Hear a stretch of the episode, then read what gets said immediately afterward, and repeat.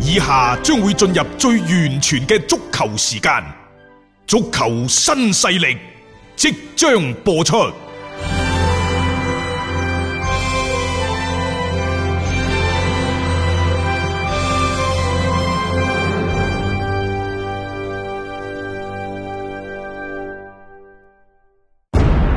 足球場，英雄地，幾多難忘時刻。攞翻住個波，從廣州太陽神到恒大富力，睇佢搞掂。從東較場驚天一射到亞冠加冕，從童話變成現實，從英雄變成傳奇。最偉大嘅球員，最不可思議嘅入球，勝敗之間只有一線。神奇之處，魅力所在，一比零啊，各位！只可意會，更可言傳。足球新勢力，各位朋友好，歡迎收聽節日版本嘅足球新勢力。今日係五四青年節，係咁啊，琴日到而家為止呢，嗰、個後浪啊，係啊拍得呢真係波濤洶湧，嗯就引起呢就一個都幾全民性嘅事件。嗯大家亦都分分鐘呢，就喺度懷緬緊過去，啊個個都將自己一啲朋友圈嘅頭 像亦都換，啊大雄都做咗係嘛？我發咗朋友圈咯。啊等 等，咁其實好嘅係嚇。係不過啦呢，就按照聯合國嗰個咩咩咩組織所講呢，為其實我世衛組織世衛組織啊，四十四歲，四十四歲咩？唔係喎，聯合國仲有個咩人哦人民組織嗰個係六十歲喎，然咁之啊後佢係去到八十歲嗰啲都係算中年咋，八十歲以上嗰啲算老年，哦一咁百歲嗰啲算長者。咁我 out 啊等等等等。啦， 我就係覺得四十四歲嗰個標準啫。其實呢，只要心態保持年輕，嗯啊，你幾時你都係青年。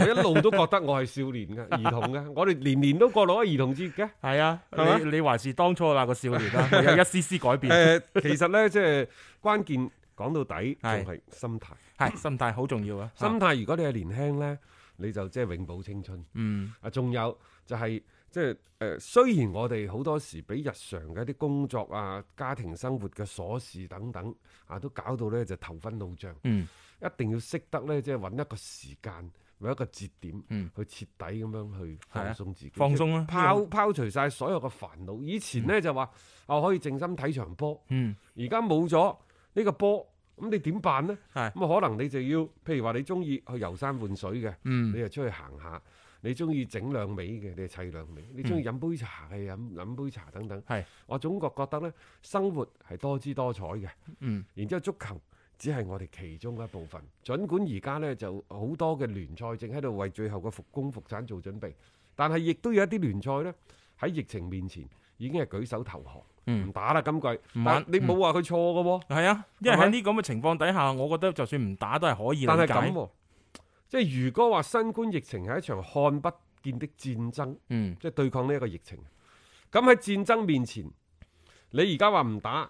你算唔算舉手投降 先？啊，而家投降嗰兩隊啊，投降嗰兩個聯賽都係你睇翻就係幾啊廿年前嗰個二戰，即係即係最先佢哋係最先投降嗰兩個國家嚟嘅，我同你荷講。蘭同埋 法國啊嘛，係嘛？哦係最先投降嘅荷蘭係俾人閃電戰，法國一個月多啲，四十日都唔夠，又輸咗舉手投降啦。嗯最頑強嘅德國，而家係衝咗喺最前 即邊嘅。係勇勇往向前唉哈真。係犀利啊！呢啲都係一啲民族特然性之後嘅你有少冇少發體現嗯民族啦。特性啊？你有冇發現呢？突英超又喺度作一個最後嘅抵抗。其實嗰陣時亦都係嘅，佢係三分分鐘你睇翻二戰嘅歷史，佢一個孤島，嗯嗯，有本事你夜嚟轟我，係但我打死我都同你。啊，即打落係去周旋到底。啊，儘管呢喺呢個過程當中，可能呢大家都有啲唔同嘅睇法，但係最終呢，經過充分嘅醖釀之後，大家都統一起身。嗯其實而家英超何其之相似啊！嗱，都係嘈緊交啊，佢哋。係不過呢，英格蘭政府包括佢哋嘅文化大臣、咩體育大臣，都係向呢一方面積極推動嘅，嗯係咪？嗯英超自己作為聯盟嚟講，佢哋亦都開會，係，話十四隊都同意，嗯之後補咗嗰六隊。嗯佢哋話唔同意啊嘛佢。哋唔 同意啊，等等，仲有，亦都有一啲呢，就係、英超方面嘅，即係又或者英格蘭方面啲防疫專家，佢哋亦都提出反對，甚至乎佢覺得呢，即係話，喂，根本上如果從公共衛生嘅角度去睇啊，你就唔應該去打比賽。嗯，其實佢係亦都啱嘅。係啊，喺佢角度嚟講，你而家開翻足球嘅比賽，意味住風險係增加咗。因為你從球員、從教練，包括比賽嘅工作人員嘅角度去考慮，嗯英超根本就唔應該重啟。係，即係你重啟咗個賽事，你就有機會係將嗰個嘅疫情即係傳播啊啊，因為因為呢個唔係講笑噶，你只要有人群聚集嘅一啲場所都有咁嘅風險。但係你停比賽之後咧就白母喎，啊即係白人哋阿母媽喎，係啊白母係咪係咯啊，好似即係啲咩法甲啊、荷甲嗰啲，嗰啲影響細啊。嗯你英超喐親，你法甲話我唔打，損失四個億；係英超唔打十個億，仲要係英鎊。啊起碼㗎。呢個咁係如果你而家係空場作賽嘅話，可能你損失嘅就係比賽嘅收入，可能嗰個嗯加埋就兩三個億嘅啫。即係嗰個可以承受啊嘛即，係嗰個係營收嚇，即係刨除成本之後嘅營收。係啊即係你揀唔揀？啊即係你兩權傷害取其輕，啊我即係哋都話啊喺呢一個疫情面前，嗯其實所有嘅人、所有嘅行業，佢都要面臨住一個好重大嘅抉擇。嗯就係如何喺保證你人身安全嘅前提之下，你選擇咩方式去盡快恢復生產，嗯即係同呢一個疫情對抗到底。呢種都係鬥爭嘅一種噃。仲有啊，你停得到呢個賽季，你下個賽季你一定可以開㗎啦。啊你千祈唔好咁樂觀。長遠嚟講，喺疫苗未出嚟之前，佢仲有再次復甦、再次傳播危險。嗯唔通你真係要等到明年夏天或者明年八月份你再重啟？嗯嗰陣、時可能一場嘅戰役過後滿目瘡痍，嗯根本上你法國大地 上超過一半甚至乎百分之七八十俱樂部都唔見晒㗎啦。即係到時就剩翻巴黎獨舞啊啊！你服唔服？你服唔服工服產？啊，係，啊即係呢個係擺喺佢哋面前，你你需要去考慮同埋要解決嘅一個問題。嗱，我哋話英超點解喺度嘈呢？嗯英超而家呢，佢哋誒呢一個復工復產呢，似乎係大勢所趨。嗯啊，但係用咩方式方法，啊大家不妨坐落嚟傾下啦。因為佢哋已經通知咗啦，就最近呢個禮拜都開始球員在家、嗯要訓訓練啦，練啦嚇然之後亦都係分批咁樣進入各自嘅嗯誒訓練基地去訓練等等咧。但係到底繼續打主客場，嗯，抑或係集中作賽？嗯啊大家可落嚟再傾下先，冇問題即嚇。係好多方法係可以去行嘅。嗯前提呢就空場，嗯，呢個一定要啊嗯，空場肯定要嘅，冇可能俾球迷入場住嘅。呢個仲有一樣嘢，因為誒、呃你如果唔打比賽嘅話，轉播權即嗯係個版權商啊。係佢唔係話俾唔俾錢你嘅問題，因為所有嘅版權商佢都係向用戶收取咗你英超嘅電視轉播嗰個費用，嗯然之後再將啲錢交俾英超嘅啫。係啊，而家你提供唔到咁嘅賽事，即係你提供唔到服務啦。嗯咁然之後啲用戶就要問翻我攞個轉播費嘅咯喎，就話呢，其實天空體育同埋 BT 體育嗰度呢，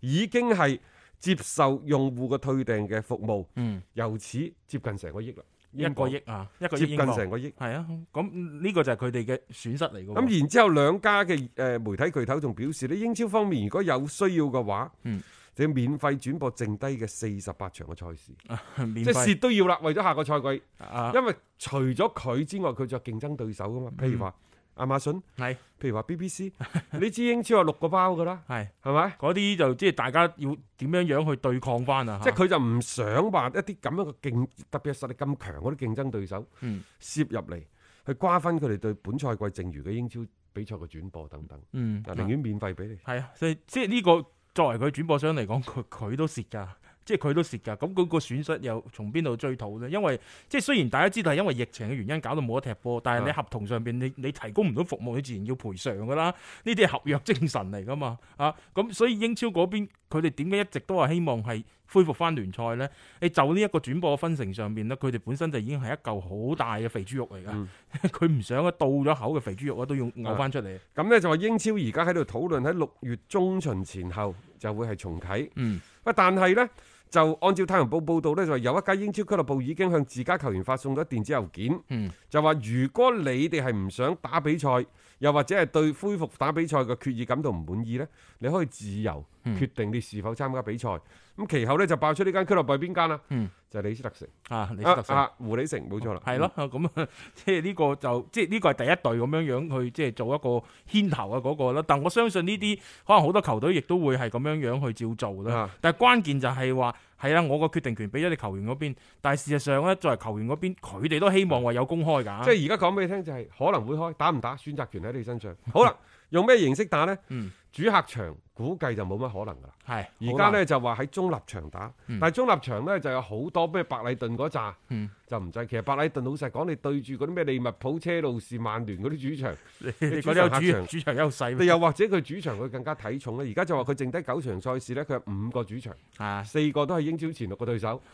喂，如果冇主場優勢，我點樣去補組啊？佢只係距離補組區兩分嘅啫。如果再打落去，分分鐘降班㗎。係咁，但係我覺得呢啲都係一啲即係部分聲音啦。好啦真啊，咁然之後再攞翻出嚟有邊啲球場入選到中立強場呢？嗯我都好奇怪喎，包括係呢一個曼徹斯特啊，誒、嗯嗯包括伯明翰啦、誒、倫敦啊等等呢啲城市嘅球場都入選喎，但係冇利物浦嘅嗯啊冇反利物浦啊，嗯冇安菲路嘅，啊，冇利物浦城市，即係包括愛華啊，頓愛華頓嗰個都冇份嗯啊，都冇份，係啊，咁呢呢個唔知點解啦，啊，唔知咩咩意思啦。如果真係又按照呢個方案方案去做嘅話咧，利物浦就冇機會喺主但係場捧呢杯。嗯啲都係中立場，亦就話就算選擇譬如話喺曼聯、曼城、阿士東維拉等等嘅球場打，嗯亦都係徵用佢嘅場地啫，係就並唔表示佢哋有主場優勢啊，。睇安排咯，呢、個就咁啱安排到你，你咪咁啱有咯。但係我覺得為咗公平起見，可能分分鐘將呢啲球隊係即係排除喺自己嘅嗰個場地之外啊嚇。嗯咁仲有一個呢，就英超個腦洞大開，佢話：喂，不如我哋喺本土以外去踢埋剩低嘅 啊九啊二場賽事。而家有兩個候選地，大家傳得比較多嘅就係澳洲，澳洲係啊，但我覺得澳洲呢唔現實。嗯，你幾點鐘打波？啊冇錯，澳洲誒、呃以佢哋嘅時差同英格蘭，如果我冇計錯嘅話，差十一個鐘。冇錯啦，比我哋呢度仲早啲嘅，即係好啦澳洲時間啊，咁嘅話，即係話，如果我哋呢度係晚上八點，嗯佢嗰度係晚上十一點，嗯，英格蘭就中午十二點。係咯，咁如果話英格蘭嘅黃金時間，譬如話晚黑六點鐘打波，咁喺英超嗰度呢，真係陰 公啦，即係早上七點要打波 咯。喂，呢、個真係唔現實咯。係啦即，係個時差，仲有啊，南北半球嘅氣候啊，嗯 即係呢個你又要考慮噶嘛。突然間咁樣一轉嘅話，啲球員適唔適應？所以呢，我就話呢個係吹水嘅啫嚇。仲即係仲吹水過嚟當中國。然啦，佢哋話去柏斯，柏斯可能十個鐘，啊就係極限情況之下九個鐘，但係一個時差，一個啱啱大雄講到嘅一個氣候嘅嗯差異等等，嗯啊要要要諗嘅嘢真係太多啦。嗯咁另外呢，就仲有一個辦法，就話呢可以喺馬爾 他，哦，馬爾他。我又覺得馬爾他有冇咁嘅場地去容納到咁多嘅球隊呢？咁你喺馬爾他不如不如喺英超自己英格蘭本土自己踢翻，搞咁多嘢做咩啫？我覺得你冇必要走去馬爾他咁 咁樣啊！你我覺得就算你英國你都有一啲嘅屬地啊，或者有啲咩島嶼啊嗰啲，你你可以考慮啊！如果咁樣樣，英超呢點解即係佢哋仲喺度有爭拗呢？因為英超喺個整體嘅即係國家英格蘭嘅整體嘅防疫嘅措施呢，冇德國做得咁好。係呢、個真嘅。啊，對比啊，你大家睇啦，你英國嗰啲嗰啲死亡人數幾犀利啊！即係就喺一個疫情嘅防控上面，佢哋之前提出嗰個咩全民免疫嗰個就已經大家覺得都有啲 唔係咁唔係咁樂觀啊啦、對於佢哋嚇。好啦，企喺你聯盟嘅角度，企喺你哋球隊嘅角度，你哋自己開會，嗯到底重新開唔開始重嚟過啊？打過啊係嗯啊，復工復產。但係企喺球員嘅角度呢，佢哋係去諗噶咯嗯喎，諗咩呢？就誒、千奇百怪嘅，但係我啊覺得呢，即係話呢啲所有嘅諗法呢，可能都體現咗呢啲球員自私嘅一面。啊，奇雲迪布尼呢，一一路大家覺得係叮叮叮叮嚇，嗯咧、就覺得個人啊，即係戇戇居居咁樣，好似即係老老實實咁樣。啊，原來但係喺呢個疫情期間呢，佢三番四次嘅言論呢，令到我對呢個人嘅印象大打折扣。嗯，第一就係佢點解喺減薪嘅呢個問題上，嗯佢係寸土不讓。佢話我點解要益你班有錢佬啊？冇嗯錯嗯啊，佢係堅決唔減薪嘅，其他人都冇講過，佢係旗幟鮮明咁講。佢係最跳得出嚟最犀利嗰啊然個。之後呢，喺前兩日嗯，又有英格蘭嘅媒體呢，即係而家可能通過一啲互聯網咁樣去採訪佢話：喂，咁如果曼城打唔到下個賽季歐冠，你點考慮呢？嗯佢係真係個人比較昂直，佢話唔理㗎，如果打唔到我走人㗎啦。佢話會考慮呢，離隊他投。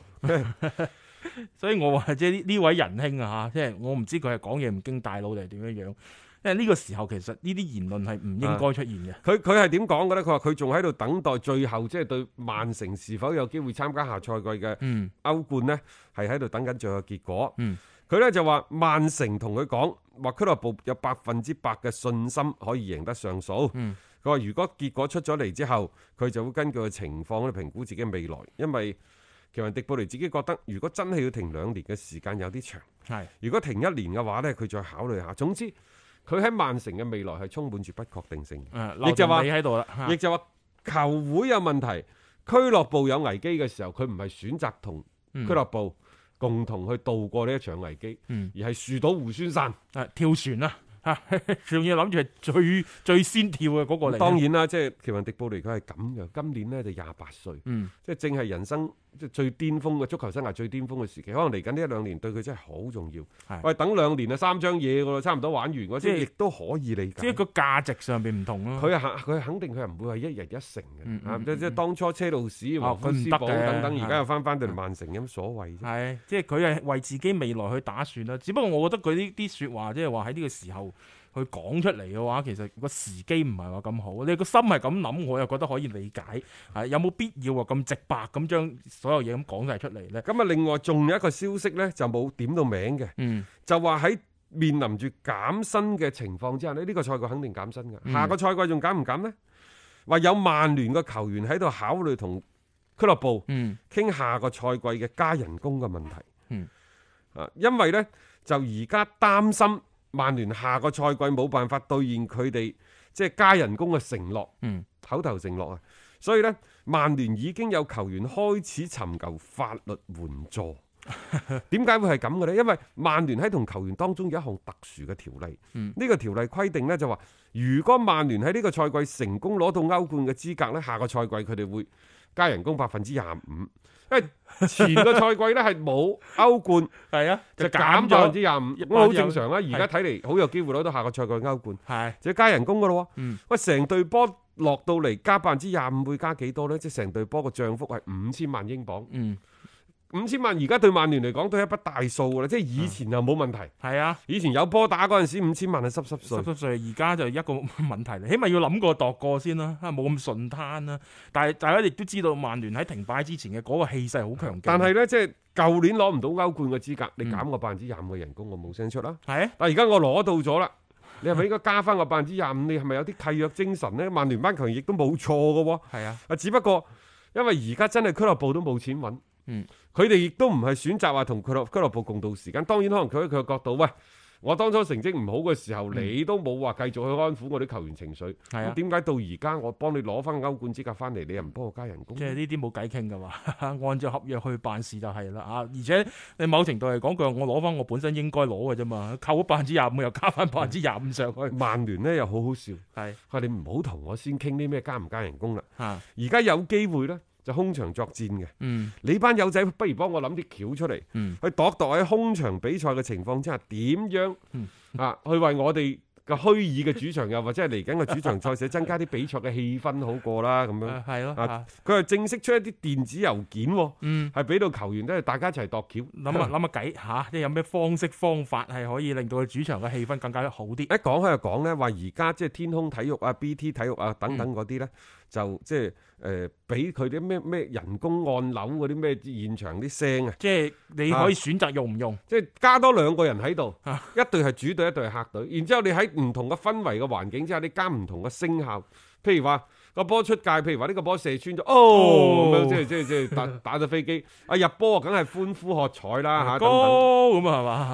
嘛？ 即係呢啲係一啲嘅方法咯。我哋之前都講過就係話喺轉播商嘅角度嚟講，可以諗多啲計仔啊咧又或者咧，佢哋都喺度諗咧，即係拼一個嗰個人牆啊，啊即，係拼一個大嘅嗰個嗰個出嚟。即係啊啲背嗰個圖景圖案啊、圖背角景啊等等，係甚至乎咧就話可能會係誒誒可以係聯動嘅啊，即係喐咧就成排啲座位都喺度喐，總之係即係你會睇到個賽場，我看台嗰度好似係入下入下啊咁樣，即係好似人浪咁樣樣啊整出嚟嘅嚇，啊咁啊我唔知嗰啲嗰啲紙板公仔點啊，因為有啲聯賽嗰啲咧，直情就你可以去訂一個位置，嗰、個牌係你嘅，要貼你自己嘅樣上去嗰 嗰啲咁樣樣嘅操作都有嘅嚇、啊我唔知啦，誒，但係即係而家佢哋都希望係搞更加多嘅啲花神咧，係、嗯令到嗰個比賽氛圍啊更加好先。誒講起咧，英超仲有個統計喎，嗯應該唔係應該講唔係唔單止英超，嗯就係喺有英格蘭頂級聯賽呢一百幾年以嚟，嗯即係佢哋咧就而家有英格蘭嘅媒體有一啲誒數據嘅統計網站咧做過統計。嗯就話到底喺過去一百三十二年嘅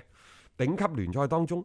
邊個嘅主場嗯係接待到接接待過咧最多嘅球迷呢？嗯因為接待過最多嘅球迷，可能呢，就呢個俱樂部喺英格蘭嘅排名啊，嗯就係第一，即係影響力第一㗎啦。啊影響力係啊咁誒、呃如果講到呢一個過去一百三十幾年，可能喺大家印象當中呢，就唔一定係你嗰啲咩曼城啊、阿仙奴啊、車路士嗰班，可能就係曼城啊、曼曼聯。聯利物浦，嗯甚至乎阿士東維拉、諾定咸、森林、愛愛華華頓嗰就扎係噶咯呢喎。扎嘅，係咪係好啦，咁呢，其實曼聯嘅隊史係有兩個啊輝煌時期，係一個就係所謂巴士比男孩嗰陣時係。冇錯，啊嗰個二戰之後嘅嗰段時間啦，因為有慕尼黑嘅空難，所以呢，即係即係令到佢哋後尾係停咗。成隊摧毀啊晒，係一度呢，就一誒、呃其後去到一九九三年到二零一三年嗰二十年費格遜嘅時期嗯嚇。咁、然之後利物浦呢，就係、上世紀六七十年代，係尤其係七十年代末八十年代初去到一個頂峰。嗯咁然之後呢，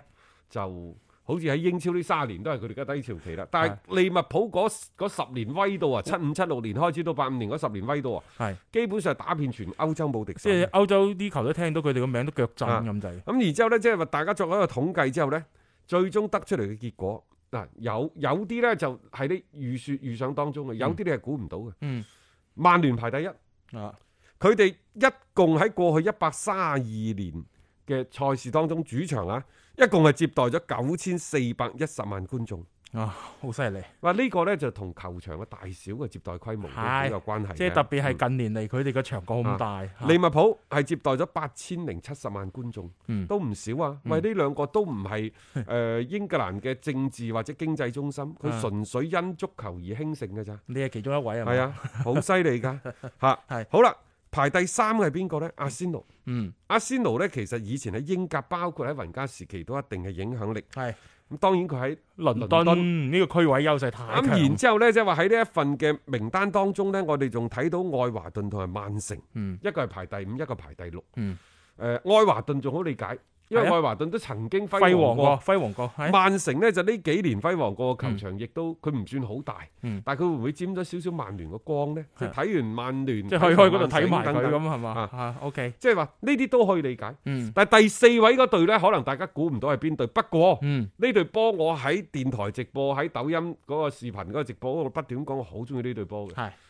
排第四嘅係紐卡素，係，我都好中意呢隊波，好有性格嘅一隊球隊，而且佢嗰個特點，嗰啲英格蘭球隊嘅嗰種嘅質地啊，喺呢隊波裏邊係一個好淋漓盡致嘅一個體現。同埋呢，我記得以前有一個統計啦，喺整個世界範圍裏邊，就球迷嘅基數嚟講咧，紐卡素係絕對入到前二十大嘅球隊嘅。所以我都好希望呢，就即係沙特，又或者係佢真嗰係咩堅㗎係啊係啊基金，係下啊個咩咩社 會誒公眾基金，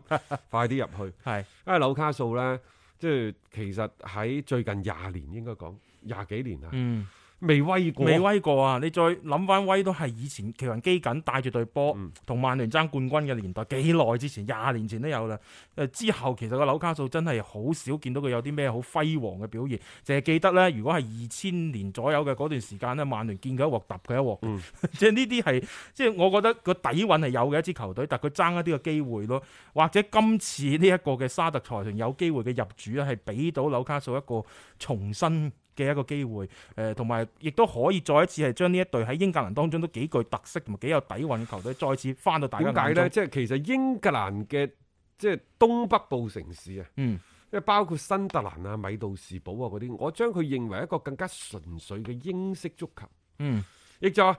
佢冇咁多花巧嘢嘅，係佢就一味高舉快打攞速度去擁你啊、去養你啊、等等。係啊紐卡素呢，就喺呢幾隊波當中可能有少少腳底，嗯但係嗰種嘅桀驁不馴嘅嗰種嘅即係打不死嘅精神，嗯，唉、真係我我哋成日我好講中嗰種意匪氣啊，係因為有時喺呢啲球隊裏邊就體現到出嚟嘅。你話匪氣，你話鐵錘幫，啊韋斯咸有冇呢啊？韋斯咸喺紐卡素面前，邊度算土匪啊？嗯我覺得韋斯咸係一隊誒、呃即係其實冇咩硬氣嘅球隊嚟嘅，特別呢幾年啊，嗯我感覺係咁樣樣。反而紐卡素呢，你話佢唔得個陣容唔得，咁、可能之前亦都有賓尼迪斯嘅功勞啦，啊，亦都有佢哋球員自身嘅努力啦。起碼呢幾年你俾人感覺啊，佢對波係都正氣嘅，雖然個實力就麻麻地嗯啫。咁、我覺得即係一個契機啦。我哋成日話呢，喺今次嘅疫情當中有危有機，咁似乎紐卡素係盼嚟咗一個嘅機會。啊，咁啊，英超呢就從傳統嘅四強啊，到呢到呢兩三年嘅所謂六大豪 Big Six 門啊係咯，咁啊，如果紐卡素真係嚟得嘅話呢，即係入到呢一個沙特啲基金真係入到嘅話呢，可能未來三到五年紐卡素都會躋身嗯英超嘅一流豪門。到其時可能會係即係所謂戰國七 雄，亦都可能會重新係所謂嘅英超六君子。嗯。咁啊，邊隊波有機會會率先掉隊呢？嘿而家睇嚟呢，可能係熱刺， 熱刺亦都可能係係阿阿仙仙奴奴。，即係就呢係個北係倫大敦家雙啲雄啦。共識嘅，呢啊你個大家睇到共識噶嘛？睇到噶嘛？即係無論從球隊嘅嗰個本身嘅底蕴、實力，同埋你而家整體個發展嘅方向嚟睇，呢兩隊波都係弱啲嘅。但係有冇人考慮過會唔會係曼城？如果曼城被禁咗兩年，嗯如果格迪奧拿要走，甚至乎即係隊中嗰啲球員作鳥獸散，嗯即係佢唔似喎，因為因為阿仙奴仲叫做有一啲底韻，嗯曼城佢雖然喺呢幾年嘅戰績相當比較相當嚟講比較彪炳，嗯，但係好多時佢真係攞金錢堆砌起身嘅啫喎。又啊係因材佢是而聚否啦佢是否可以喺一啲即係話意外嘅事件嘅衝擊底下，佢、嗯可以安然咁度過危機呢？嗱，嗯呢個對於佢哋嚟講係考驗。你睇下利物浦、曼聯嗰啲嗯，佢哋係經過嗰啲咩慕尼黑空難、嗰啲咩嗯咩球場空難幾多，打唔死嘅佢哋係。係啊，咁啊，究竟佢哋嘅之後發展會係點咧？都幾值得大家去即係探討㗎嚇。